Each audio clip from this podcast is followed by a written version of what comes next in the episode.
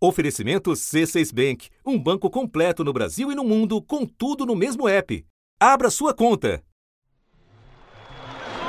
Senhor presidente, meu voto é sim. 441 deputados disseram sim e decidiram aprovar o pedido de impeachment do presidente da República. Foi uma sessão que vai entrar para a história do país. Não é simples destituir um presidente da República pela via congressual.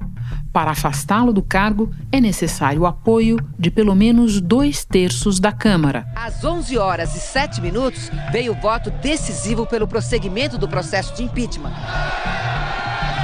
Dos 511 deputados presentes, 367 votaram sim pelo impeachment, 137 não. Ao final do processo, ele sairá definitivamente se assim votarem dois terços dos senadores. Proclamo o resultado. 81 senadores votaram. Votaram sim 61 senadores. Votaram não 20 senadores. Dilma Rousseff foi condenada por crime de responsabilidade. Alguns fatores contribuem para a queda. O governo que prometia acabar com a inflação, punir os corruptos e modernizar a economia do país começou a cair quando Pedro Collor, o irmão do presidente, fez uma grave acusação. Paulo César Farias, o ex-tesoureiro da campanha de Collor à presidência, comandava um esquema de corrupção. Que saiam no próximo domingo de casa com alguma peça de roupa numa das cores da nossa bandeira. A resposta ao presidente teve cores, mas não as que ele esperava. Todos os tons se misturam ao protesto. Do preto anticolo para o colorido anticolo. A crise política chocou e dividiu os brasileiros. Lava Jato a todo vapor. Enxurrada de grampos, denúncias, prisões. Outros são definitivos. Havia uma certeza, mas ninguém arriscava. Não bastava usar a garganta, era preciso somar e provar. Veio o relator Nelson Jobim, defendeu o impeachment e arrancou aplausos. Veio o líder do PMDB e puxou uma fila de líderes.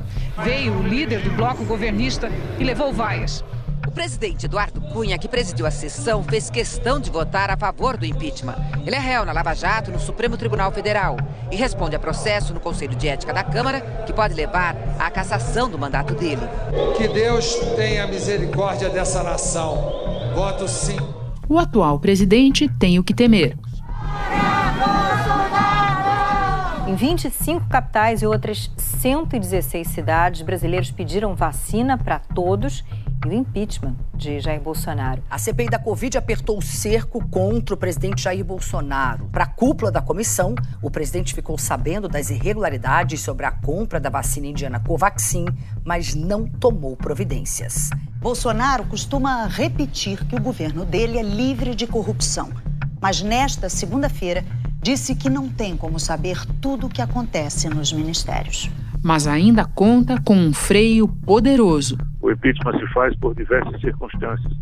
Quando você perde a capacidade política, quando você perde a capacidade de gestão econômica, quando você cria no Brasil uma condição de desemprego absurda, quando você cria no Brasil uma condição de inflação incontrolável, quando a economia vai mal, quando o povo está na rua.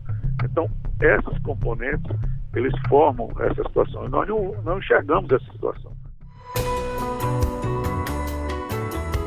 Da redação do G1, eu sou Renata Loprete e o assunto hoje é impeachment uma conversa para entender a origem desse mecanismo no nosso ordenamento político-jurídico, a situação particular de Jair Bolsonaro e que fatores podem definir a eventual abertura ou rejeição de um processo contra ele. Meu convidado neste episódio é Rafael Maffei, professor da Faculdade de Direito da Universidade de São Paulo e autor do recém-lançado livro Como Remover um Presidente Teoria, História e Prática do Impeachment no Brasil. Terça-feira, 29 de junho. Rafael, o teu livro é uma espécie de biografia do Instituto do Impeachment, então eu vou começar com um pouco de história, abreviada necessariamente, e te pedir que resuma para nós a origem do impeachment no sistema político brasileiro. Bom, o impeachment é, no sistema político brasileiro foi importado do sistema americano. A Constituição dos Estados Unidos, de 1787, adaptou um instituto jurídico do direito medieval inglês, que era justamente o impeachment, para transformá-lo numa salvaguarda para a possibilidade de que um presidente demagogo, como eles chamavam então, hoje a gente poderia chamar de um populista, autocrático, extremista, para a possibilidade de alguém assim conseguir vencer as eleições. E assim o impeachment foi adaptado para prever, de um lado, em casos extremos, que o presidente pudesse ser processado, condenado e removido, mas também garantindo ao presidente uma grande proteção para que ele não ficasse vulnerável ao legislativo.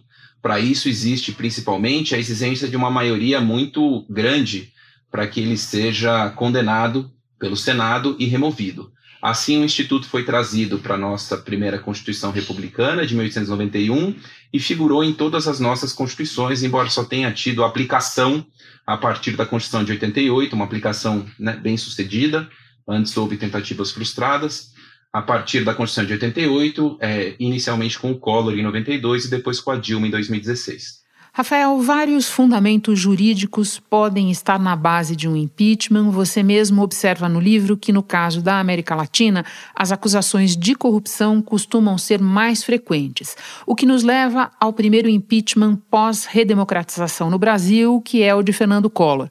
Pode falar um pouco sobre esse caso? O exemplo do Collor eu acho muito positivo porque ele mostra bem como a engrenagem do impeachment funciona num sistema como o brasileiro. O Collor passou pelas dificuldades que são comuns a todos os presidentes que acabam sofrendo impeachment. Ele teve um governo muito decepcionante do ponto de vista do desempenho econômico. Collor assumiu com um grande trunfo, com uma grande meta, que era conseguir derrotar a inflação e fazer reformas econômicas que inserissem o Brasil na nova ordem mundial, a ordem né, globalizada, é, e fracassou. Collor teve uma relação sempre muito difícil com o Congresso, inclusive porque ele fez uma estratégia política, na minha interpretação, de, é, com um plano muito violento logo de início, conseguir resolver a grande emergência do país é, e subir a sua popularidade a ponto de poder ter uma presidência que é, forçasse o Congresso a ter de vir a reboque dele, o que fracassou para o voto de um convicto, um plenário sereno. Em nome do Espírito Santo e do Brasil, sim. Mas a cada sim de um indeciso, a explosão de aplausos. Benito Gama, sim, 49. Mas surpresa mesmo foi o deputado Naireves Moura, anfitrião do jantar onde o presidente Collor xingou o Congresso. Hoje disse sim ao impeachment. E logo começaram a aparecer denúncias é, de é, improbidade no governo dele, porque o Collor tinha um esquema muito primário de relação com um notório traficante de influências, que era o Paulo César Farias, que cobrava pedágio de todo mundo que quisesse se aproximar do governo. Segundo denúncias, PC montou e operou entre o ano de 90 e 92 um audacioso esquema baseado na cobrança de comissões e tráfico de influência. Um esquema que começou a ruir com as denúncias de Pedro Collor, irmão do presidente. O empresário Pedro Collor diz que Paulo César Farias faz tráfico de influência no governo Collor e que é testa de ferro do presidente. Ele acusa o presidente Fernando Collor de ser o verdadeiro dono de um apartamento em Paris no valor de 2 milhões e 700 mil dólares que teria sido comprado por PC. E quando ficou demonstrado que esse, essa figura nefasta, além de tudo, pagava despesas pessoais do presidente, aquilo foi demais para que alguém com relações tão ruins com o Congresso e com uma é, impopularidade tão crescente em razão da sua própria incapacidade de entregar o que havia prometido, conseguisse sustentar no cargo. Aos pés descalços, aos descamisados, aqueles que estão sofrendo com esse processo injusto de desenvolvimento do país, a esses eu quero dedicar uma palavra especial. É para vocês que eu estarei governando. Ele representava a juventude, a renovação, mas governou o Brasil apenas por 1.020 dias. E a CPI foi muito decisiva, porque a CPI ia revelando semana a semana como as desculpas que o presidente dava na semana anterior para explicar sua relação com o PC Farias eram todas furadas. Né? Então, o caso do Collor mostra muito bem como um escândalo de corrupção que atinja a pessoa do presidente, que o envolva pessoalmente, somado a essas condições políticas e econômicas desfavoráveis, são um caldo muito, muito é, seguro para que o presidente acabe afastado do cargo. Quando a gente vai para o caso da Dilma, e você nota isso bem no livro, nós temos o fator da impopularidade, nós temos uma gestão econômica que já vinha sendo muito é, contestada, temos também um apoio no Congresso que foi se deteriorando, mas na base da acusação contra ela não está a corrupção. Como é que você explica, então, o caso da Dilma? Olha, embora no caso da Dilma a denúncia que tenha ganhado tração e levado à condenação dela não envolvesse práticas de corrupção. O pedido de impeachment da presidente Dilma está em nome de três juristas e apresenta ação de responsabilidade pelas chamadas pedaladas fiscais.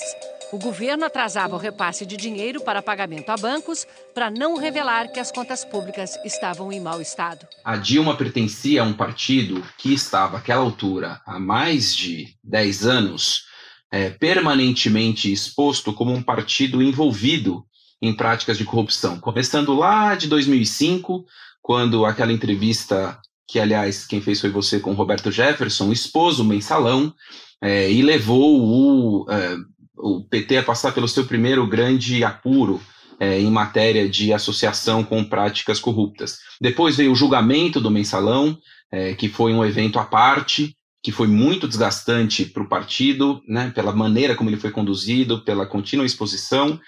É, e depois os sucessivos escândalos de corrupção que começaram a envolver agentes da base aliada do governo. Logo após a saída dela, já no início do governo Temer, quando né, pesquisas de opinião sobre as primeiras avaliações do governo Temer e é, sobre a percepção popular quanto à legitimidade do impeachment da Dilma, constatavam que as pessoas achavam que ela tinha sido deposta ou por envolvimento em corrupção, coisa que nunca esteve entre é, os fundamentos principais do seu das suas denúncias e seguramente não esteve entre aquelas que levaram à sua condenação, ou por tentativa de obstruir investigações de corrupção, que ironicamente foi talvez o que tenha é, justamente levado à, perda de apoio político da Dilma com próceres do PMDB, principalmente. A indisposição dela seja por né, falta de capacidade ou por falta de vontade, de mover uma palha que fosse para tentar poupá-los dos avanços, principalmente da Operação Lava Jato. É, talvez se a Dilma tivesse usado os poderes do seu cargo para tentar frear o avanço da operação e blindar os seus correligionários, principalmente do PMDB, eles tivessem tido um pouco mais de boa vontade com ela. Lembrando que no caso dela, a base formal era algo muito mais difícil de ser apreendido pelo conjunto da população, que era a questão das pedaladas fiscais objeto de controvérsia até hoje. Agora, Rafael, você mencionou Michel Temer, que conseguiu ver rejeitados no plenário da Câmara dois pedidos de abertura de processo de impeachment contra ele. Outros presidentes da história recente, como Fernando Henrique e o Lula, nem chegaram a esse ponto. Havia pedidos contra eles, mas ficaram dormindo ali nos escaninhos da Câmara, nunca avançaram. Quando a gente faz um checklist das condições de um presidente se segurar no cargo, conseguir evitar o impeachment, você diria que base parlamentar sólida é o mais importante? Sem dúvida, a base parlamentar é o fator mais definidor. Uma pesquisa do IBOP, encomendada pela Confederação Nacional da Indústria, mostrou que a aprovação de Michel Temer é a mais baixa para um presidente desde 1986. O governo conseguiu o objetivo, que era derrubar a segunda denúncia contra o presidente Michel Temer. Pelo andamento da denúncia, foram 233 votos, precisava de 342 para barrar a denúncia, ou seja, a favor de Temer e dos ministros, foram 251 votos. Então, não importa quão robustos sejam os fundamentos jurídicos para o impeachment de um presidente, se ele conseguir é, segurar uma base de proteção, principalmente na Câmara dos Deputados, no caso do Brasil, porque no desenho brasileiro, diferente, por exemplo, do desenho norte-americano, é, uma vez que a denúncia é autorizada na Câmara e recebida no Senado, é, o presidente responde no Brasil ao processo afastado do cargo. Se o Senado decidir pelo impeachment, a Constituição diz que a presidente deve ser imediatamente afastada por 180 dias e o vice assume. A Constituição do Brasil tem as regras para cada cenário de crise. E se o impeachment é decidido pelo Congresso Nacional? Sem consenso político, não há impeachment, que é um processo puramente político em que se apura falta de decoro, isto é, se a autoridade incorreu em crime de responsabilidade que implica em julgamento perante o Senado Federal, presidido pelo presidente do Supremo Tribunal Federal. Então, o jogo político é jogado principalmente na Câmara, porque uma vez que o presidente é afastado, né, já no início do processo no Senado, ele perde completamente a possibilidade política de se defender. Na Câmara, essa possibilidade ainda existe. Então, se é, um presidente tem uma base muito segura de proteção na Câmara, como, por exemplo, foi o caso é, do Lula no seu primeiro mandato, como foi o caso do FHC no seu segundo mandato, né? A gente quando volta para se lembrar do segundo mandato Fernando Henrique, houve uma grande crise econômica internacional, houve denúncias é, sérias contra o governo, houve CPI atrás de CPI, a popularidade do, do ex-presidente Fernando Henrique durante o seu segundo mandato terminou muito baixa. Houve o apagão, né? No, no houve o apagão, ano, exatamente. No, no ano anterior ao da eleição de 2002, melhor dizendo. Exatamente. Então, assim, é, tudo poderia né, levar ao é, impeachment dele, a não ser pelo fato de que ele tinha uma base protetiva muito segura, é, um presi presidentes da Câmara muito é, leais a ele e um vice-presidente é, que nunca é, trabalhou contra a, a, o Fernando Henrique Cardoso. Esse é um outro elemento político que também é um pouco singular do Brasil, porque no Brasil a vice-presidência é utilizada para compor né, a base de apoio do presidente já desde o momento das eleições. Então, o, o vice-presidente frequentemente não é do próprio partido do presidente, e isso é, pode levar a algum distanciamento no curso do é, mandato. No caso do Collor, o Itamar Franco saiu do partido do presidente, né, rompeu com ele, e no caso da Dilma, que a gente lembra mais recentemente, o PMDB todo desembarcou do governo, e tanto o Itamar quanto o Temer é, mostraram-se disponíveis para é, um governo de sucessão no caso do impeachment. E cada um a seu estilo, né, Rafael? Ambos negociaram com o Congresso o governo seguinte que eles viriam a pilotar, né? O caso do Itamar, promovendo uma espécie de governo de senadores, ministério de senadores, que foi o que o acompanhou no governo, e no caso do Michel Temer, tudo ali já muito costurado com a Câmara. O que nos leva ao caso de Jair Bolsonaro. Rafael é um presidente recordista em pedidos de impeachment na nossa história, já são mais de 100 nos escaninhos da Câmara. Eu já vou chegar já já na discussão jurídica disso com você, mas antes eu quero tratar de política. Você falava do vice, da figura do vice-presidente. E no caso nós temos o general da reserva Milton Mourão, que é um outro tipo de personagem, sem conexão com o Congresso, as conexões com ele são outras. Vou usar a tua é, expressão, o escudo protetivo. O escudo protetivo do presidente Jair Bolsonaro passa pelo vice que ele tem, né? Ou seja, o que que o sistema político enxerga no vice que ele tem, é, passa por um presidente da Câmara é, que está é, declaradamente ao lado dele e contra a análise de todos esses pedidos, é, de que é composto o escudo político de proteção do presidente Jair Bolsonaro contra o impeachment, Rafael? Olha, Renata, acho que um primeiro fator é, sem dúvida, o vice-presidente. O vice-presidente é alguém que não inspira, ou pelo menos não parece inspirar, é, confiança da parcela do Congresso que precisa apostar no governo dele é, e precisa apostar que pode estar melhor no governo Mourão do que está hoje no governo Bolsonaro. É que a gente não tem muita ideia de como se comportaria é, e se seria um aliado fiel diante de é, escândalos, por exemplo, como o escândalo de possível corrupção é, no Ministério da Saúde para compra de vacinas, como a gente está vendo né, é, ser investigado agora com a Covaxin. Em conversa com apoiadores no Palácio da Alvorada, transmitida pelo site Foco do Brasil, pela primeira vez disse não ter controle sobre tudo o que acontece no seu governo. Eu nem sabia da, da questão da, da, como é que estava a tratativa da vacina, porque são 22 ministérios, é, então eu, eu, não tenho como saber o que acontece nos ministérios. Vou na confiança em cima de ministros. E nada fizemos de errado. A ministra Rosa Weber, do Supremo Tribunal Federal, encaminhou para a Procuradoria-Geral da República aquela notícia crime de senadores da CPI contra o presidente Jair Bolsonaro por prevaricação, ou seja, por não ter tomado uma atitude diante das denúncias de fraudes na negociação da vacina indiana Covaxin.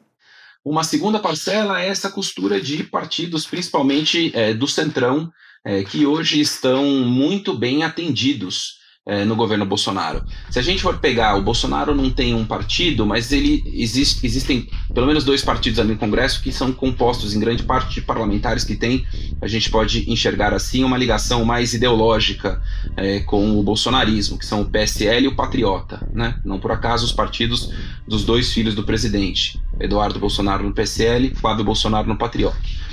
Esses dois partidos têm juntos 59 cadeiras na Câmara.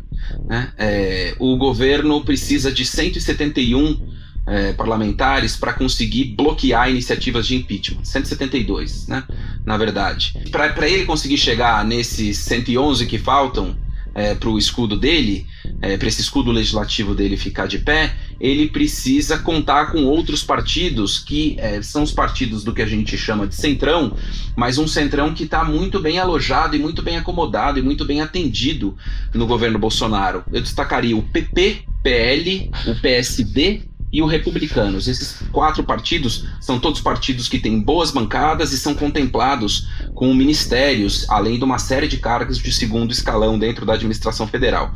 Esses partidos têm juntos 150 votos. Né? É, com isso, o governo supera, com uma boa quantidade de folga, por volta de 40 votos, aquilo que ele precisa para reter qualquer tipo de denúncia, mesmo que o Lira topasse encaminhá-la precisa acontecer algum fato de grande proporção, ou a eclosão de grandes manifestações, ou a, a impopularidade do presidente crescer demais. Milhares de pessoas foram para as ruas, em todos os estados e no Distrito Federal. A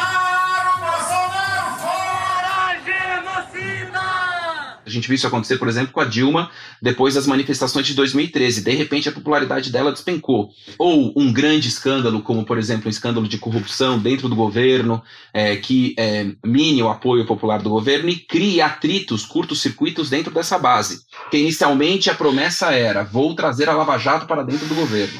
Isso já acabou. Agora o que sobrou é: olha, pelo menos não há casos de corrupção dentro do governo. O Procurador-Geral da República, Augusto Aras, rejeitou um pedido de abertura de inquérito contra o presidente Jair Bolsonaro por causa dos cheques depositados na conta da primeira-dama Michele Bolsonaro pelo ex-assessor Fabrício Queiroz. O Procurador-Geral da República, Augusto Aras, informou ao Supremo Tribunal Federal que não vê indícios mínimos de obstrução de justiça por parte do presidente Jair Bolsonaro. O Procurador-Geral da República, Augusto Aras, defendeu que o presidente Jair Bolsonaro possa escolher como vai prestar depoimento à Polícia Federal.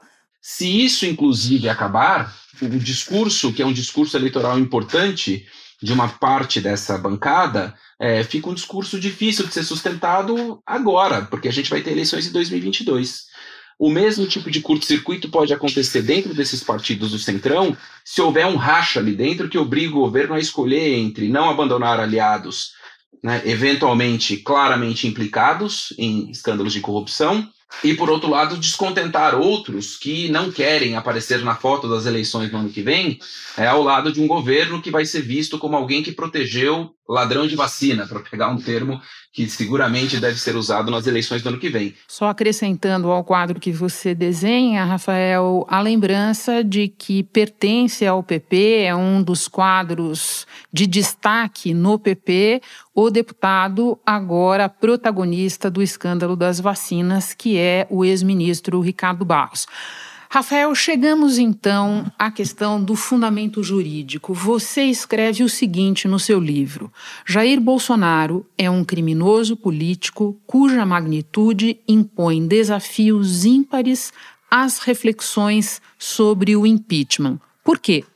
Porque o Bolsonaro governa desde o primeiro momento com é, uma declarada hostilidade à Constituição. Né? Normalmente, presidentes, mesmo aqueles que praticam crimes comuns ou de responsabilidade, tentam é, ocultar isso. O Bolsonaro tem quase que orgulho de ser um presidente anticonstitucional, um presidente que viola todos os nossos pactos de civilidade e que agride todos os valores que a Constituição consagra. Líderes religiosos protocolaram na Câmara um pedido de impeachment contra o presidente Jair Bolsonaro. Eles alegam que Bolsonaro cometeu crime de responsabilidade por ações e também por omissões durante a pandemia. Eu considero que no contexto da pandemia, principalmente, não existe nenhuma dúvida de que ele cometeu é, os crimes de responsabilidade de é, atuar de modo indigno, desonrado e contra o decoro do cargo, é, e de violar patentemente o direito à saúde dos brasileiros. Rafael, você explicou no início da nossa conversa que o impeachment foi desenhado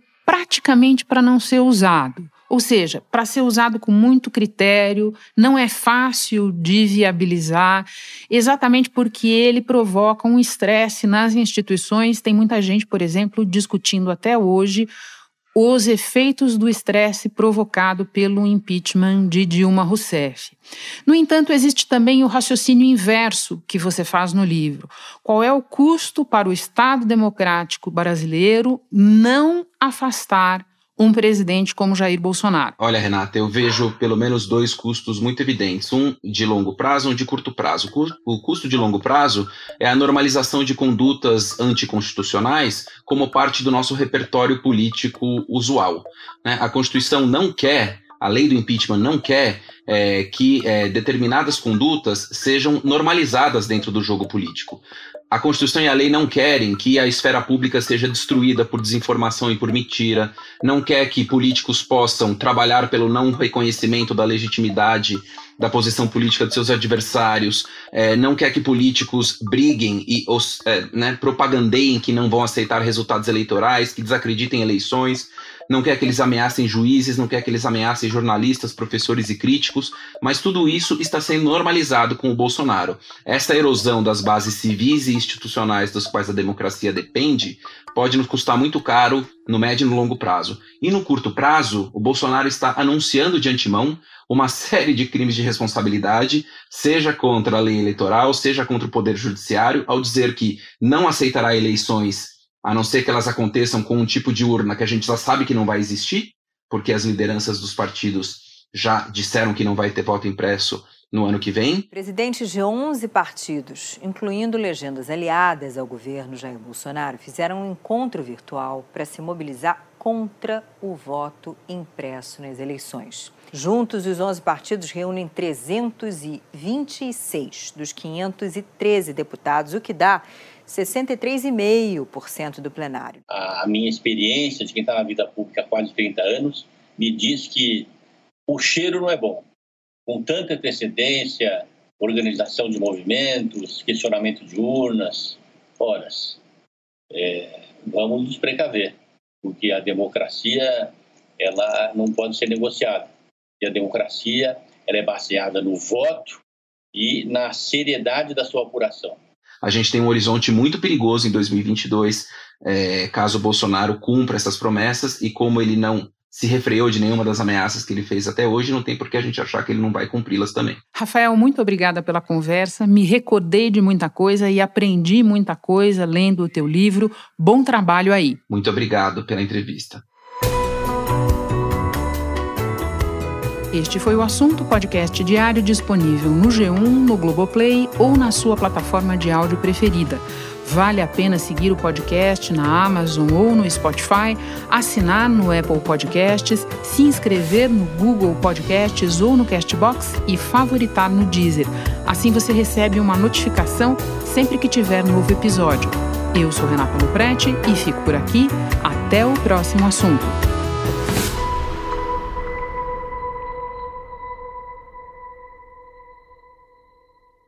Você no topo da experiência financeira que um banco pode oferecer. Escolha um banco completo no Brasil e em qualquer lugar do mundo. Abra sua conta no C6 Bank.